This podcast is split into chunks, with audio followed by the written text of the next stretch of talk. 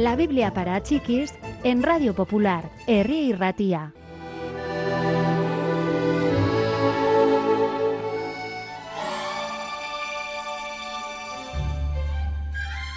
Mientras el número de los seguidores de Jesús crecía, los fariseos en Jerusalén y los alrededores aumentaban su hostilidad.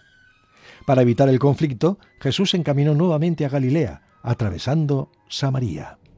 Muchos judíos miraban con desdén a los samaritanos, los despreciaban por tener tradiciones religiosas diferentes.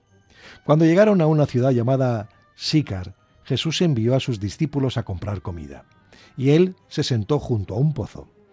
Era la hora del mediodía. Una mujer vino a por agua. ¿Puedes darme de beber? le preguntó Jesús. La mujer lo miró atónita. Eres judío, dijo. Tu religión te prohíbe utilizar el mismo vaso que yo. Si supieras quién soy, me pedirías de beber a mí, replicó Jesús. Nunca más tendría sed, porque yo doy el agua de la vida eterna.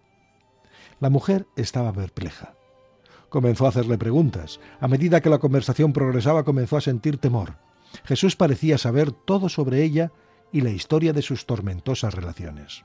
Oh, dijo ella con sarcasmo, de modo que eres un profeta. Pues bien, respóndeme lo siguiente. ¿Desagrada a Dios que los samaritanos tengamos aquí nuestro lugar de culto? Al parecer, los judíos pensáis que Jerusalén es el único lugar donde rendir culto a Dios. Jesús se encogió de hombros. Pronto ese argumento habrá quedado obsoleto, dijo. Dios es espíritu y los hombres solo pueden adorar a Dios por el poder del espíritu. La mujer frunció el ceño y miró a Jesús con curiosidad. Sé que un día vendrá el Mesías y lo explicará todo, dijo. Jesús hizo una pausa antes de responder. Soy yo, dijo después. La mujer estaba atónita. Se apresuró a contárselo a todo el mundo en su comunidad. Pronto una multitud de samaritanos se había reunido para escucharlo. A continuación, también ellos creyeron en Jesús.